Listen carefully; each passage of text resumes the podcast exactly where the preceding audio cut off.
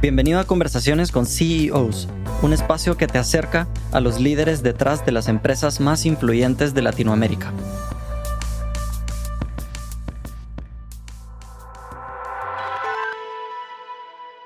Este episodio es presentado por Actimo, una empresa de Kahoot.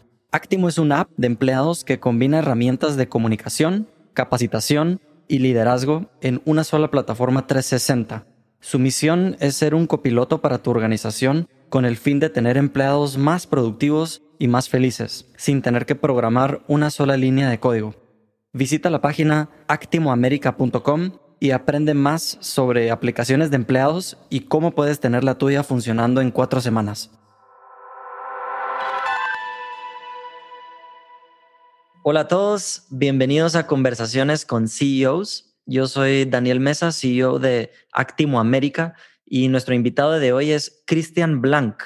Cristian es el CEO de Grupo Prensa Libre, el cual incluye a Prensa Libre como periódico digital e impreso, a Guatevisión y a Edisur. El, grupo que lidera Cristian es fácilmente, eh, está fácilmente entre los grupos más importantes de medios del país de Guatemala. Y Cristian, por favor, corregime si digo uno, uno de estos datos mal, pero tienen 800 mil lectores en contenido impreso, 7 millones de visitas únicas al mes en la página, un millón de televidentes y todo lo que se suma de, su alcance en redes sociales. Sí, por, pues por ahí va la cosa, Daniel. Primero que nada, pues muchas gracias por la, por la invitación. Muchísimo gusto estar aquí. Em, y creo que lo dijiste bien, excepto las, las, las visitas son, son usuarios únicos, ¿verdad? Em, eh, sí. No son visitas totales, usuarios únicos y y claro, pues esas son todas las audiencias del, del grupo duplicadas, ¿verdad? Porque pues cuando empezamos a sumar redes sociales, pues ya em, hay que contar duplicidades. Sí, pero súper importante eh, que son usuarios únicos, son personas, no es que se hayan metido 50 veces una vez al día, ¿verdad? Me gustaría que comenzáramos hablando sobre tu trayectoria a, a lo que te llevó el día de hoy. Y mm, yo sé que tú empezaste igual que yo en, la Marroquín con eh, administración de empresas, especialidad en finanzas y mercadeo, y luego tuviste algunas experiencias en, en ExxonMobil, en el banco GIT, eh, luego pasaste a un MBA, luego Yahoo Latinoamérica, pero en vez de contarlo yo, me gustaría que, mm, que nos contaras cuáles fueron eh, los aprendizajes importantes de estas experiencias que te llevaron a la persona, al ejecutivo que eres hoy? Sí, pues eh, como bien lo dijiste, Daniel, yo empecé en la, en la UFM. Em, siempre, pues siempre quise estudiar administración de empresas o finanzas o ingeniería industrial, algo, algo relacionado.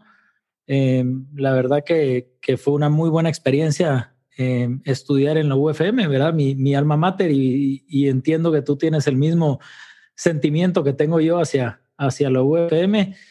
Y luego, pues yo siempre quise empezar mi trayectoria laboral eh, fuera de, de, lo que para mí es el negocio familiar, ¿verdad? Que es, que es prensa libre. Siempre quise hacer mi, mi propio camino. Uno de los de, de, las ideas que yo tenía en, en algún momento, eh, pues siempre fue trabajar en, en, un banco, ¿verdad? Quizá no era la carrera que yo quería desarrollar a largo plazo, pero al gustarme tanto las finanzas, pues siempre quise, quise probar el lado, digamos, el lado bancario Em, versus cualquier otra empresa corporativa, ¿verdad? Entonces, em, la verdad que estoy muy contento que lo, que lo pude hacer.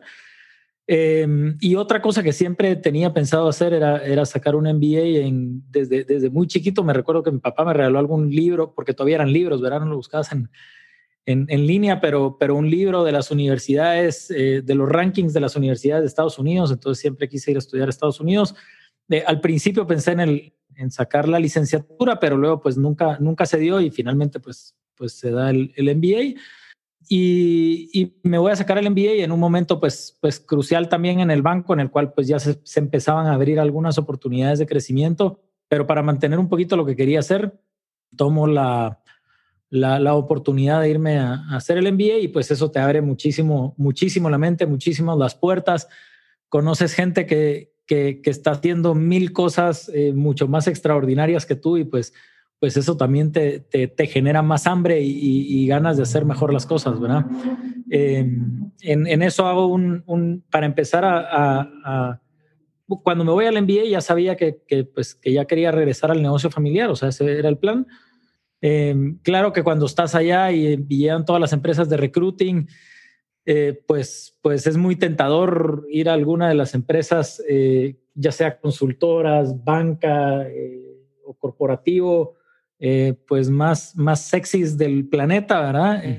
Pero mantenerse enfocado fue difícil y por eso hago el, el, internship en Yahoo para, para tratar de, de, de enfocarme y entender un poquito más la industria de medios. No la conocía en absoluto, excepto lo que escuchábamos en las cenas familiares.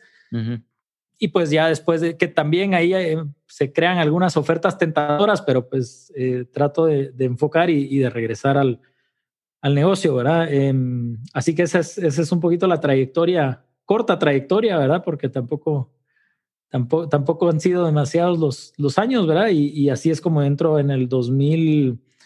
2013 a Prensa Libre. Estuviste en el 2013, luego creo que en el 2018 fuiste gerente general de Prensa Libre y ahora en el 2020 oficialmente CEO del grupo, ¿verdad? Ah, sí, así es, em, Daniel. Esa es y, la dentro. Y tú, cuando estabas en la Marroquín empezando tu carrera, ya tenías en mente, yo quiero llegar a ser el CEO de, de, del negocio familiar de Prensa Libre. O sea, tú cuando fuiste em, pasando por estas diferentes etapas, esto estaba en la mira. Eh, no, para, para ser honesto, no, no lo estuvo, ¿verdad? Yo siempre quise, eh, a veces no sé si, si bien o mal, ¿verdad? Pero, pero siempre quise separarme durante un buen tiempo eh, del, del, negocio familiar, ¿verdad? Y, y, de hecho me hubiera gustado hacerlo, por lo menos en esos momentos, un poco más de tiempo. Em, el, el, gap generacional entre mis papás y yo es muy grande, ¿verdad? O sea, mis, mis papás me llevan poquito más de 40 años. Entonces, eh, pues eso fue un poquito lo que me aceleró la venida, la venida a prensa libre, por lo menos lo, lo, que yo en ese momento hubiera querido. Y ahora, pues tal vez me hubiera gustado ingresar un poquito antes, ¿verdad? Pero, pero bueno, así son las cosas. No, para serte honesto, nunca, fue un puesto que, que yo busqué. Em, yo lo que quería hacer, digamos, siempre he sido muy planificado con mi carrera, digamos, ¿verdad? O sea, las cosas que hacía, incluso extracurriculares, em, pues era en la mira también de armar un buen currículo y que me aceptaran en, una universidad, en una buena universidad en Estados Unidos, ¿verdad? Entonces, siempre fue muy, muy planificado en ese sentido, pero una cosa que no tenía en la mira era ocupar un puesto de liderazgo tan importante dentro de la empresa, ¿verdad? Yo quería trabajar en la parte operativa, en algún área, eh, aportar lo que tengo que aportar, ¿verdad? Aportar bastante valor y pues, y pues después de un par de años, pues retirarme y no retirarme, sino retirarme de la parte operativa, eh, pasar a la junta directiva y hacer otras cosas por mi cuenta, ¿verdad? Em, hoy eso es, es, un poco distante de lo que, de lo que estoy haciendo, pero, pero, pero verdaderamente estoy, estoy muy contento en, lo que estoy haciendo y, y me, me, encanta lo que hago, ¿verdad? No me lo imaginaría de ninguna otra manera ahora, ¿verdad? No, y, es un puesto tan importante en la empresa y, también tan, tan importante para el, para el país, ¿verdad? Porque en, un, rato vamos a hablar un poquito más de tu visión de, los medios y tu visión de prensa libre, pero la influencia que tiene el grupo en, el mundo político, económico, es, es, muy fuerte. Sí, definitivamente. Y eso es un tema que también es difícil, eh, sobre todo si no, si no vienes de eso, digamos, así, si has trabajado en industrias que no tienen un poquito esa, ese doble propósito o esa doble responsabilidad, es un poco difícil entenderlo. Y yo al venir, digamos, de, de un mundo tan, tan financiero y tan cuadrado, esa parte, pues es, eh, es, es, una curva de aprendizaje, ¿verdad? Definitivamente no es, no es tan sencillo entenderlo y, y mantenerlo como un objetivo Em, eh, es complejo incorporarlo y, mantener también ese, ese balance, ¿verdad? Pero, pero es algo que me ha tocado aprender. Justo quería hablar de, de, eso, de qué habilidades, ya habiendo estado en el puesto de CEO, cómo cambia tu expectativa de las habilidades que creíste que ibas a necesitar como CEO versus las habilidades que realmente necesitarías ejecutando el rol. Mira, volviendo al tema, siempre, yo siempre he sido un poquito más, eh, más duro en el término de las habilidades, ¿verdad? O sea, los números, o sea, para mí lo que tiene que ver con frameworks, con números, eh, con finanzas, con estadística, eh, pues ha sido, me, encanta todo ese tema, digamos, y, he tratado de, educarme bastante en, en esas áreas y, de hecho mi, mi, forma de pensar es bastante, bastante cuadrada, ¿verdad? En, en ese sentido. Em, y en este puesto de liderazgo, pues he tenido que desarrollar otras habilidades, pues lo que se conoce como, como soft skills, ¿verdad? Em, y si quieres te cuento un poquito más algunas, algunos temas ahí, ¿verdad? Pero, pero por ejemplo, la, y sobre todo en nuestra industria, la flexibilidad, em, la flexibilidad que tenemos que tener al cambio, para mí es, es la más, es creo yo la cualidad o la habilidad más importante en, estos, en estas épocas y sobre todo en, nuestra industria que está siendo disruptiva de la manera que, que, está, bueno, que ha sido los medios en particular en los últimos años, ¿verdad? Independientemente de dónde. Entonces, esa flexibilidad eh, y, se dice fácil, digamos, ¿verdad? Pero literalmente tienes que estar dispuesto a cambiar la forma en que haces las cosas. Eh, de hecho, lo tenemos puesto, estamos ahorita eh, implementando un tema de cultura organizacional y, es como, o sea, la flexibilidad al cambio está puesta como uno de los valores más importantes para nosotros porque porque no es, no es tan sencillo, ¿verdad? O sea, se dice muy, muy fácil de, no, yo sí me adapto al cambio, ¿verdad? Eh, pero cuando te empieza a tocar la forma en que tú haces las cosas, Em, y, tus creencias originales, pues verdaderamente eh, te das cuenta que, como ser humano no, no somos fácilmente adaptables al cambio, ¿verdad? Entonces yo creo que, esa parte definitivamente la he tenido que aprender. Eh, el tema de las, de las relaciones interpersonales, ¿verdad? Yo pues, considero que siempre he tenido buenas, buenas relaciones interpersonales, pero un día un cliente eh, me dijo, mira, todo lo que aprendiste en la U, olvídate, mano, aquí lo que tenés que hacer es es eh, aprender a, tener buenas relaciones, ¿verdad? Fundamentadas en valores, cumplir con la palabra, ética eh, y tratar de buscar relaciones a largo plazo. Y creo que eso ha sido parte del éxito y son, y son habilidades que difícilmente se enseñan en una clase, ¿verdad? O sea, las aprendes en la, en, la vida y en estos, en estos rumbos, en estos puestos, ¿verdad? Eh, entonces, toda esa parte como de los, de los soft skills son, son habilidades pues que me ha tocado aprender un poquito rápido, eh, aprender y afinar, ¿verdad? Y, ir desarrollando poco a poco para poder convertirnos en eh, o convertirme, digamos, en, el líder que la empresa necesita que sea, ¿verdad? Sí. Y mm, hablando sobre el tema de, la flexibilidad, ¿se te viene a la mente alguna decisión difícil que tú tuviste que cuestionar tus paradigmas y, y, cuestionar la manera en la que se hacía y hacer algo completamente diferente? Uy, eh, pues yo, yo creo que sí, bastante, ¿verdad? O sea, en el, en el mismo proceso del... Bastantes eh, oportunidades he tenido, digamos, yo estuve antes de, de, asumir el puesto de la gerencia, estuve como gerente de proyectos, ¿verdad? Entonces, dos, tres eh, proyectos importantes de transformación y reestructuración, pues me ha tocado afrontar de manera directa, digamos, liderando el proyecto y, bueno, con consultores y todo, y, las últimas veces, pues ya lo hicimos pues nosotros solitos, ¿verdad? En, en esas tres grandes que llevamos, digamos, eh, pues definitivamente eh, me ha tocado me, ha tocado adaptarme a, cambios en las formas que hacemos las cosas, ¿verdad? Para ponerte un ejemplo, no, no mío, digamos, y después te contesto la, la pregunta, eh, para ponerlo un poquito más pintoresco, ¿verdad? Cuando, cuando vino digamos, antes en, la parte de planta, pues lo, hacían el periódico en, linotipos, ¿verdad? Que básicamente pues eran, eran piezas de plomo, iban pegando como todas las letritas así, una tras otra. En las películas. Gabalas, como en las películas. Y después, pues la, gente que estaba en linotipos, pues tuvo que aprender, eh, pues hacerlo eh, a través de una computadora, etcétera, ¿verdad? Y luego si te pasas al lado de redacción, pues al principio, pues solo eh, escribían notas para el impreso, Después vino la web, ahora que incorporamos también televisión de alguna manera, pues tienen que ser impreso, web y tele, digamos, audiovisual. Y, créeme que no es lo mismo, ¿verdad? No, no porque yo sé escribir bien, voy a poder salir bien en frente de cámara. Eh, entonces son ese tipo de cambios los que, los que han guiado esta transformación. Quizá en términos de, de, adaptación al cambio, el que más me ha costado eh, es este último que acabamos de hacer, donde, donde transformamos eh, todo el organigrama de la, de la empresa, creamos un departamento de audiencias, ¿verdad? O sea, audiencias, un departamento como tal que se encargue de las audiencias no existía. Y a partir, de hecho, cuando yo asumí el puesto de gerente general, estábamos tratando de implementarlo, no funcionó, lo paré, dije, no, esto no sirve de nada. y dos años después, ahorita que estamos implementando las suscripciones, las suscripciones digitales de prensa libre, pues al no haber un dueño de, cuidar esas audiencias y hacerlas crecer y de ver qué es lo que quieren, pues automáticamente eh, pues tuve que regresar a lo que, a lo que yo a mí mismo había detenido hace dos o tres años. Mm. Y, el, el, cambiar, o sea, una cosa es que le pongamos el nombre de departamento de audiencias y mercadeo a un departamento. Y otra cosa es cambiar toda la organización desde, digamos, desde sus entrañas, desde los objetivos de la organización hasta cosas tan operativas como el presupuesto, dónde van, etcétera, dirigido a esas audiencias, eh, pues ha sido, ha sido algo bastante, bastante costoso, ¿verdad? O sea, nos, nos ha costado hacer los cambios.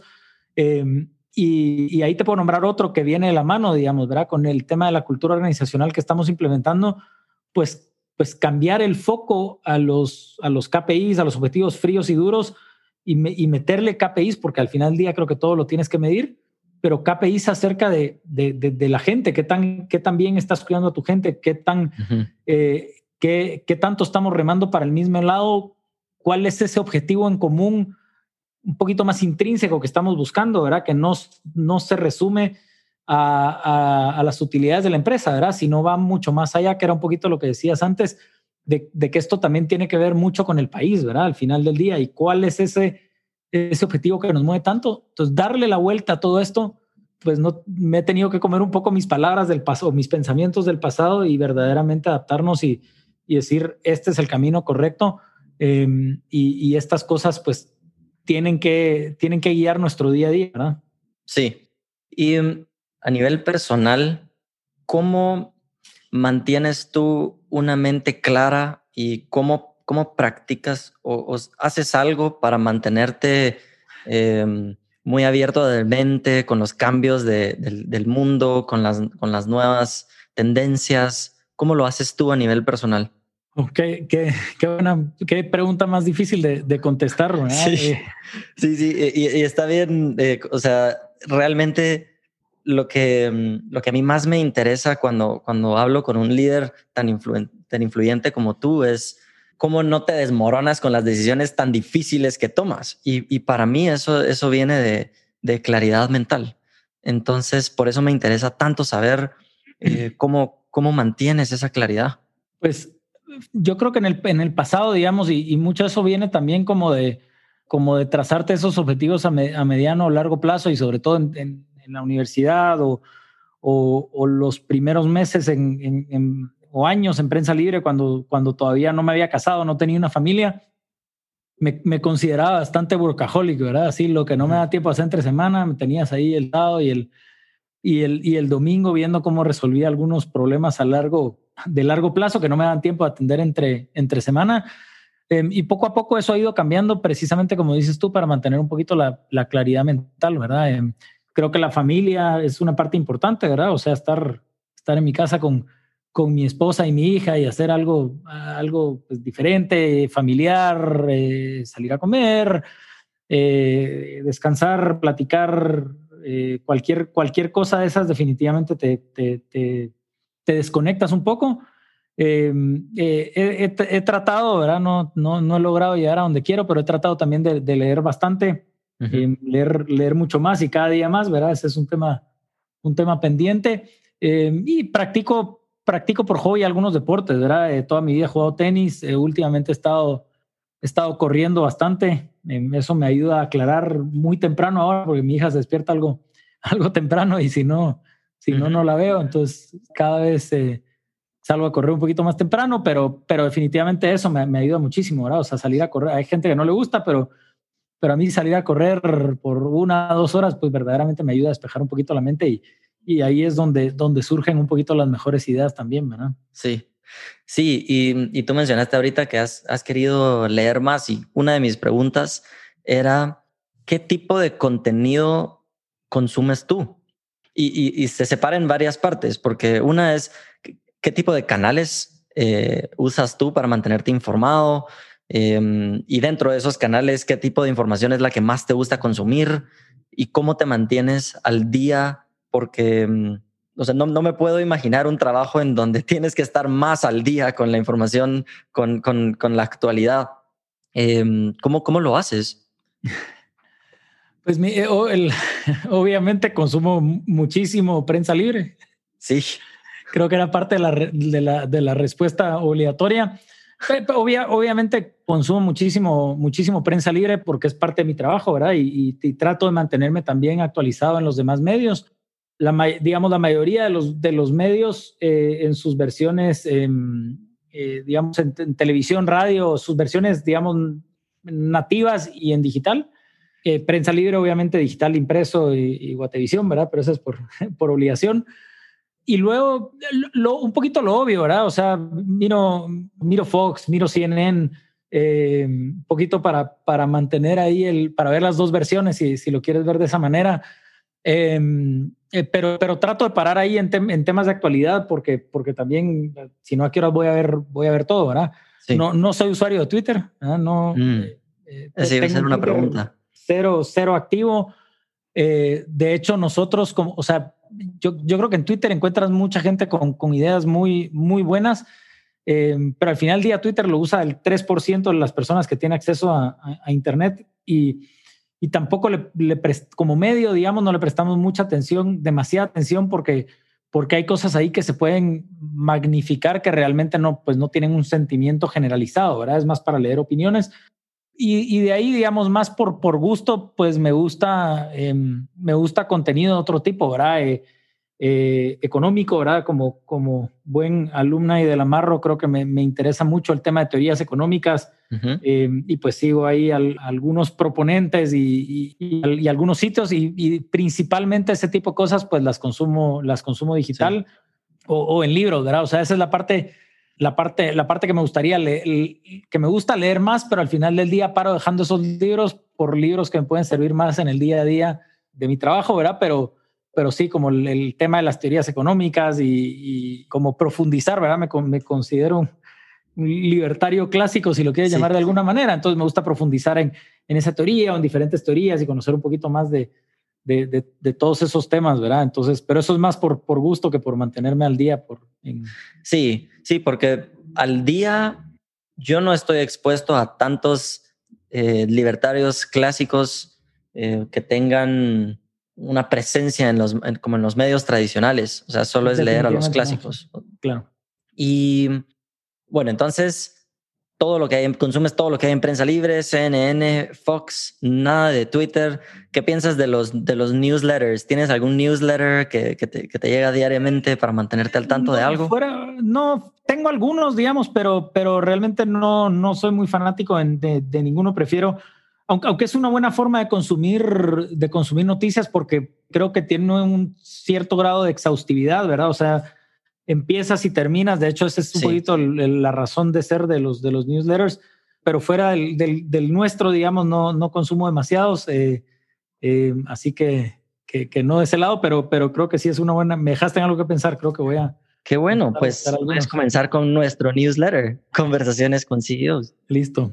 Buenísimo. Ok, entonces creo que entiendo cuáles son los canales a los que sigues y tal vez podemos pasar entonces a la, a la sección a la que más eh, estaba looking forward, que era tu, tu visión, tu visión de, de, la década, ¿verdad? ¿Cómo ves tú que será el rol de los medios esta década? ¿Y cómo crees tú, cuál es tu visión de prensa libre en, en esta década? La que quieras contestar primero. Es, es una pregunta que, que obviamente nos, nos, nos hacemos constantemente a lo interno porque tenemos que estar preparados, ¿verdad? Entonces, voy a, si, si, quieres, voy a, voy a comenzar un poquito con, con, el, con el rol eh, de los medios en general en la, en la sociedad y, y, también me gustaría, me gustaría hablar de último, digamos, pasando a lo general a, a lo específico, uh -huh. a, a, la sostenibilidad, ¿verdad? Y el futuro, porque, porque al final del día esto también es un negocio que tiene que ver eh, cómo, cómo se sostiene. Yo, yo creo que el rol de los medios ha cambiado, perdón, el, el, rol de los medios no ha cambiado mucho en, en, en los últimos años, ¿verdad? Lo, lo, lo, que cambia es el canal. Mm. Y nosotros por mucho, por mucho tiempo, eh, y todavía lo decimos, eh, tenemos que ser agnósticos al canal, ¿verdad? Eh, y, y, cuando te lo digo, hablo de nosotros, pero también hablo un poquito de los medios, ¿verdad? O sea, lo, la fortaleza de los medios es su marca y todo lo que está asociado a la misma. Entonces yo, yo creo que el, el rol de los medios es, es llevar, llevar la información, llevar, llevar la verdad, ¿verdad? Ser objetivos, tratar de poner todos los, los, em, eh, todas las visiones sobre la mesa y creo que es un rol, digamos, fiscalizador de la cosa pública, digamos, ¿verdad? Nosotros, digamos, tenemos una, una fuerte eh, línea aquí de que los, los temas relacionados con, con el público, digamos, y los derechos individuales de los derechos de las personas y de, todos los guatemaltecos, em, pues es con los temas que nos metemos, digamos, nosotros no, no tocamos los temas privados, ¿verdad? Si hay una, si hay una pugna entre dos empresas privadas, no es un tema nuestro a menos que tenga que ver algo con lo público, ¿verdad? Entonces, somos fiscalizadores y garantes de los derechos de las, de las personas en ese sentido como, como medios y eso es un poquito lo que nos, lo que nos mueve. Em, de hecho, si me permites contar una pequeña anécdota, me, me, apuro, pero... No, por favor. Em, cuando, cuando fue fundado Prensa Libre, digamos, los cinco fundadores salen de un medio que se llamaba Nuestro Diario, que no, obviamente no es el Nuestro Diario que conocemos hoy, era otro Nuestro Diario, em, porque en aquel entonces lo estaban, estaban obligando a uno de ellos a escribir algo a, a, escribir a favor del gobierno de turno, ¿verdad? Em, eh, em, y, pues los cinco compañeros con los mismos valores, digamos, eh, pues salen y fundan un periódico eh, totalmente independiente. Entonces yo creo que ese es el verdadero, te cuento la anécdota porque creo que es el verdadero em, objetivo y sentimiento y la verdadera tarea de los medios, ¿verdad? Es, simplemente pues, pues ser independientes, fiscalizadores y hay un tema particular y es también tratar de de, garantizar que prevalezca también la libertad de expresión, ¿verdad? En que muchas veces se, confunde, pareciera que la libertad de expresión em, es un tema reservado para los periodistas y no es cierto, ¿verdad? O sea, la, libertad de expresión y la libertad de acceso a la información es para todos los ciudadanos, ¿verdad? Simplemente pues, pues nosotros lo tenemos como uno de los objetivos y creo que ese es el rol, el rol de los medios, ¿verdad? Promover un poquito que se cumplan con esos, con esos valores, ¿verdad? Habiendo dicho eso, yo creo que el, el rol de los medios no, quiero decir que ha cambiado, eh, sino hay una nueva arista y tiene que ver un poquito con, cómo ha cambiado también el, consumidor o, las personas y sobre todo pues los, los, millennials, ¿verdad? Que ahora tienen que tener, les gusta comprar en, empresas o en tiendas o asociarse a empresas que tengan los mismos valores que uno, ¿verdad? Eh, sí. No, me gusta comprar en esta, en esta tienda mi ropa porque reciclan y, y ese tipo de cosas. Y creo que los medios no han sido ajenos a eso, ¿verdad? Entonces, por eso ves ves eh, algunos medios que, que, abiertamente pues toman una postura. No, no, estoy hablando de los más activistas, digamos, pero, pero sí medios que tratan de ser medios de comunicación, pero que tienen una postura clara y abierta. Yo creo que, que los medios van a tener que tomar, hoy tal vez en nuestro país todavía no está pasando, pero los medios tienen que, eh, eventualmente el consumidor los va a obligar a, o ya los está obligando de alguna manera a tomar alguna, eh, algunas posturas acerca de algunos temas. Eso no quiere decir que se debería presentar la información incompleta o sesgada, solo quiere decir que pues estos valores son los tuyos y, probablemente vas a hablar más de estos valores y vas a presentar o más de estos temas y vas a presentar esos temas de manera objetiva. Entonces yo sí creo que hay algunos cambios en ese sentido, pero la esencia, la raíz, el ADN de, de, ir y buscar la verdad y, y ser un bien, digamos, hacer un servicio para el país, creo que eso no va a cambiar, ¿verdad? Y pues aquí el tema es, es, muy complejo, incluso con lo que acaba de pasar con el tema de, de, Twitter y Facebook, que realmente no son, no, no, son medios, ¿verdad? Pero, pero el tema este de la libertad de expresión, y pues definitivamente es un tema que, que entra muchísimo en, en discusión, ¿verdad? Sí. Eh, esa fue la, la, primera pregunta y la segunda era. La segunda era, ¿cuál ves tú que es el que será el rol de prensa libre en esta década? Yo, yo creo que el, el rol de, de, prensa libre particularmente tiene que seguir siendo eh, e, ese, ese bastión, digamos, de, de, libertad de expresión, de, de exponer la, la verdad, eh, los hechos eh, objetivos a, a, nuestros lectores, a nuestra audiencia. Nosotros nos debemos a nuestras audiencias. Sin ellos no, no existimos y hacer mejor a, a, a esas audiencias, ¿verdad? Estoy, estoy hablando no estoy hablando de la corporación porque hay varias aristas, estoy hablando un poco ahorita más particularmente de los medios, ¿verdad? De prensa libre, de, de, Digamos, de alguna manera nuestra, nuestra visión interna a largo plazo es ayudar a, Guatemala a libertar su, perdón, a, liberar su potencial, ¿verdad? Entonces, em, si nosotros podemos llevar los hechos al, lector, seguir siendo el medio de mayor credibilidad, em, ¿verdad? Hoy estaba en una reunión y tembló y lo dijimos, ah, la persona con la que estábamos lo dijo en broma, pero en serio, ¿verdad? Hay que ver en prensa libre si verdaderamente tembló o no. Eh, pues esa credibilidad creo que no la hemos ganado en los últimos 69 años. Eh, y precisamente, pues yo creo que tenemos que seguir siendo esa fuente eh, confiable de información, sobre todo en esta época de, pues, de tanto fake news y, tanta desinformación. Mm. Y si quieres llevarlo un paso más, eh, más altruista, más allá, digamos, más lejos de, simplemente presentar información, eh, pues jugar ese rol importante dentro de la sociedad que nos corresponde, ¿verdad? De lograr una, una mejor Guatemala, de lograr alcanzar el, el mayor potencial de Guatemala Em, a través de los valores que, que, que, no, que, nosotros consideramos, ¿verdad? Em, y eso creo que es, el, eso es lo que nos, nos levanta a todos, los, a todos los colaboradores del grupo en la mañana y arriesgar en algunos casos incluso hasta, hasta la vida de muchos, de muchos periodistas, digamos, presente y pasado, ¿verdad? Mm. Em, entonces yo, yo creo que ese es el, el, el, rol como, como de alguna manera como, como medio que tenemos que seguir cumpliendo y asegurar que los, pues, que los derechos Em, de los guatemaltecos eh, se respeten, de que el gobierno eh, sea eficiente, que, haga lo que tenga que hacer, em, etcétera, ¿verdad? Sí, sí, gracias. Eh, gracias, Cristian. Me hace, me resuena mucho, me hace mucho sentido y, creo que usualmente cuando las empresas piensan en, en crecimiento y en lograr su misión, la pregunta es, ¿será que hay espacio en el mercado para el valor que yo tengo que proveer? Y creo que en tu caso es un poco diferente porque es necesario el valor que tú puedes proveer en nuestra, en nuestra sociedad. Me, me, parece buenísimo. Y cabal, como tú lo decías, antes de esta reunión entré a Prensa Libre y vi que es un, un temblor de 6.1, así que te puedo confirmar que sí es real, sí hubo, temblor. sí hubo temblor, sí pasó. Y sobre, sobre, el, sobre el lanzamiento del contenido o la publicación del contenido, ¿cómo esta puede ser una pregunta eh, muy compleja. Eh, entonces acepto una sobresimplificación.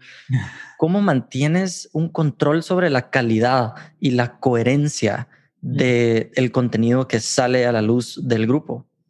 Ya, em, pues eh, digamos, es importante, e, es importante entender, digamos, y esto es una complejidad adicional y, hay diferentes modelos, pero, pero voy a hacer una, un antecedente a tu pregunta y es, eh, históricamente hemos manejado eh, en, prensa libre y en, y en, Latinoamérica es muy típico dos cabezas, digamos, ¿verdad? Un CEO eh, o un gerente general o el puesto que le quieras poner y un director editorial que en Estados Unidos se llama básicamente publisher. Mm. en Estados Unidos no, históricamente hay una cabeza, probablemente tiene que ver mucho con los temas de históricos, digamos, de corrupción en, en Latinoamérica. Entonces esa era una tarea totalmente, totalmente por aparte Em, pero en el mundo de hoy, con la transformación de los medios y ahora, pues la gente ya, como te lo mencioné antes, ¿verdad? Eh, la, la, persona o la empresa que pauta en prensa libre, pues no solo quiere pautar porque es efectivo, sino porque también de alguna manera es, su marca es coherente con el contenido que estás poniendo, ¿verdad? No, no, no, es, no es contraria a tus valores. Em, entonces, esa, esa figura se ha ido unificando. Eh, hemos trabajado mucho más de cerca y, y, justo como te mencioné, ¿verdad? Este año pues eso pasa, pasa también bajo, bajo mi responsabilidad. Yo, yo creo que mucha de la calidad eh, tiene que ver con nuestro proceso de verificación, digamos, ¿verdad? Eh, nosotros no somos el primero, ni peleamos por ser el primero en términos de inmediatez. Claro que hay una presión de salir temprano, eh, pero muchas veces sacrificamos eso por tener la verificación, ¿verdad? Yo no soy periodista de profesión, pero pues todos estos temas los, los he ido teniendo que aprender también y pues todo ese proceso cuidadoso, digamos, ya es, ya es, ya es parte de nuestro ADN, ¿verdad? Entonces, esa, esa parte del proceso es muy importante. Eh, y luego, pues hay otras, digamos, otras partes y políticas que nosotros cuidamos mucho, eh, sobre todo con, con, la objetividad, ¿verdad? Nosotros tratamos de, pues, de siempre llevar a las dos partes, de que nuestras fuentes sean relevantes, que representen representen, sean representativas, pues, ¿verdad? No, no voy a hacer la entrevista pues a alguien que no sabe mucho del tema y, y no le voy a preguntar. Entonces, todos esos elementos em, se conjugan para, para pues tratar de poner el tema en la, en la nota y al final del día, eh, yo creo que la, la eh, lo digital nos ha dado la posibilidad de conversar con nuestra audiencia. Entonces, em, el mejor medidor de calidad para mí es, es, es, nuestra audiencia, ¿verdad? Si la audiencia le gusta, nos sigue viendo, quiere decir que estamos haciendo las cosas bien. Y, y si no, pues creo yo que hay, que hay oportunidades de mejora, ¿verdad? Sí. Sí, es, el feedback más objetivo posible, porque alguien, por ejemplo, yo a veces escribo eh, más a nivel personal sobre un poco de filosofía y si, si le pregunto a alguien, hey, ¿qué te parece esto? Me podría responder y decir, me encanta, buenísimo, ah, solo le cambiaría este párrafo un poco más abajo, pero cuando yo lo publico, ese es el, ese es el feedback real. Si las personas lo, lo, lo leen, si, si lo comparten, si, si comentan, y, es, es, es, lo mismo que tú, que tú estás diciendo, poner, poner la fe en, en que tu audiencia te va a decir eh, si la dirección a donde vas está bien o no. Claro, ¿verdad? Ahora, esta es una pregunta muy sincera. ¿Qué le dirías tú a una persona que, que te dice, yo la información que consumo es por lo que aparece en las redes, eh, no veo ningún medio tradicional, eh, por ahí me voy enterando porque en el almuerzo alguien lo menciona. ¿Qué le dirías tú a esa persona o qué, consejo le darías? Pues primero que cada quien es libre de consumir la información que quiera en los medios que quiera, ¿verdad? Yo, yo creo que lo importante es, es, consumir, digamos, para formarte una mejor opinión, eh, eh, es consumir medios, em, medios o información, ¿verdad? Porque muchas veces tampoco tiene que ser directamente el medio, hay muchas agencias, digamos, de, noticias directamente, pero, pero con información y, eh, eh, verídica, ¿verdad? Con, con, procesos de, verificación en verídicos em, o con, con, credibilidad, ¿verdad? Y cómo se construye esa credibilidad, pues, pues por medio de tus procesos, por medio de tratar de ser objetivo eh, o tener argumentos importantes sobre la mesa, ¿verdad? Y, y, fuera de eso, pues yo creo que, que cualquier cosa es válida, ¿verdad? Yo creo que es más bien una tarea de, de, nosotros, de prensa libre, pues llegarle a esa persona y decirle em, eh, en los canales que él consume eh, y, decirle, mira, pues nosotros somos un medio em, eh, creíble, digamos, ¿verdad? Un medio con mucha credibilidad.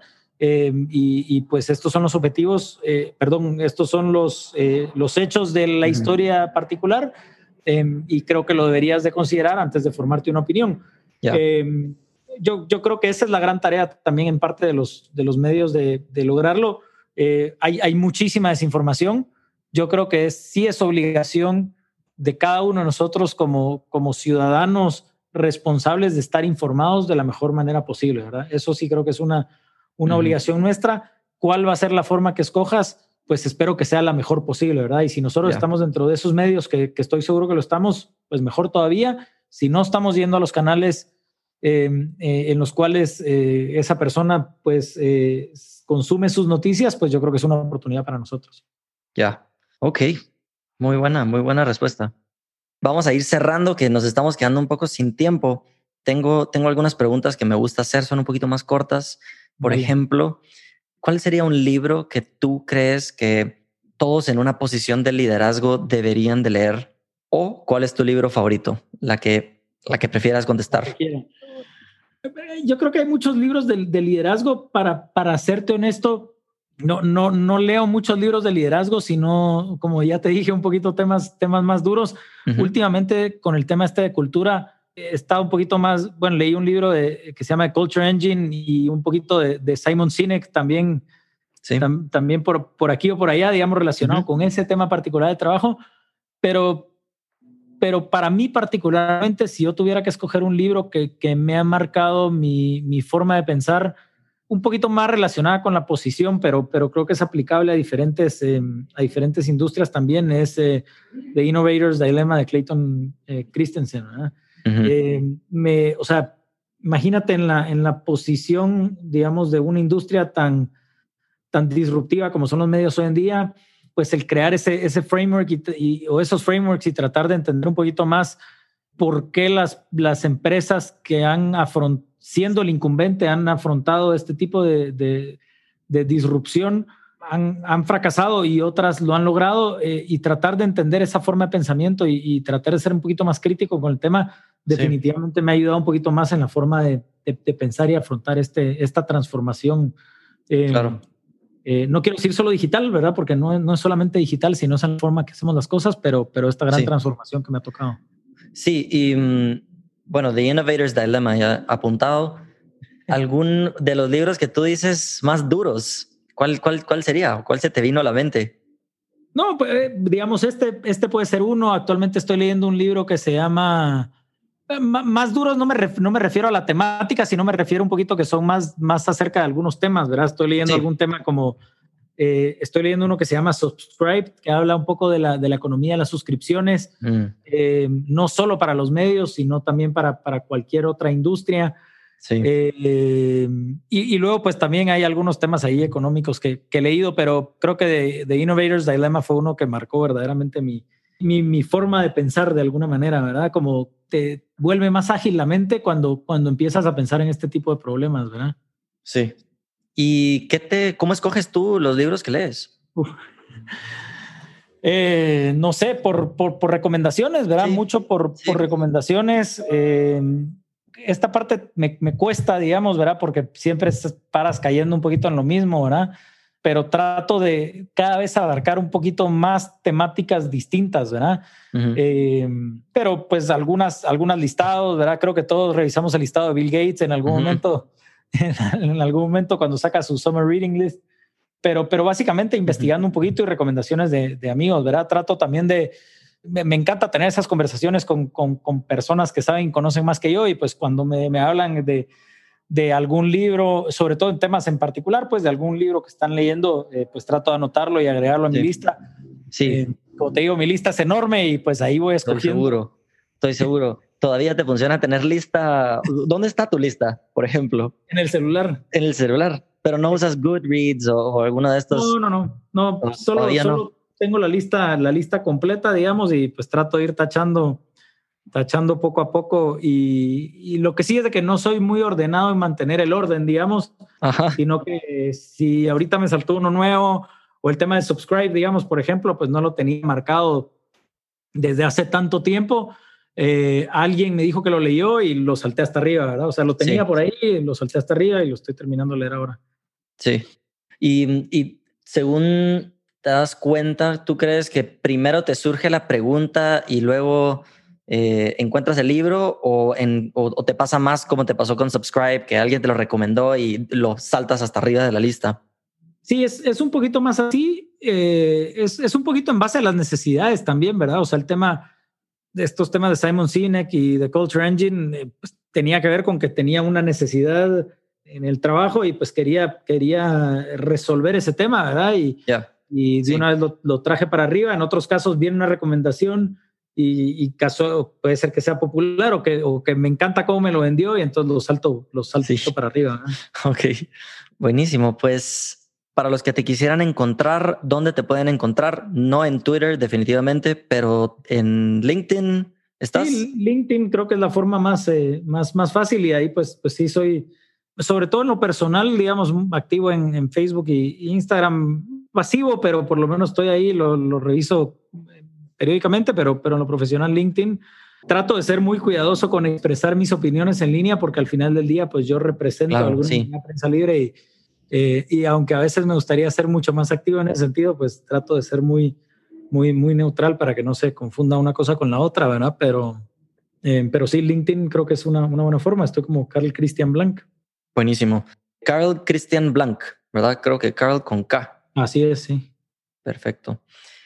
Pues muchísimas gracias, Kristen. De verdad, un gusto, un gusto platicar contigo. Gracias por responderme a mis preguntas, a veces complicadas, a veces extrañas, pero aprecio mucho tu tiempo eh, y que, te lo hayas tomado. Eh, es, un, es un rol importantísimo el que, el que tú tienes y no me cabe duda que le vas a, le vas a poner tu 100% y Prensa Libre va a ser todavía más de lo que ya es hoy en día en nuestro país.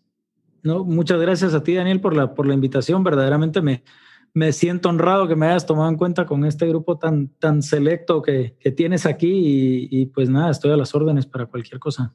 Gracias, Cristian. Hasta luego. Hasta luego. Espero hayas disfrutado de nuestra conversación. Si quieres mantenerte al tanto de nuevos episodios, suscríbete al newsletter Conversaciones con CEOs. Encontrarás el link en la descripción.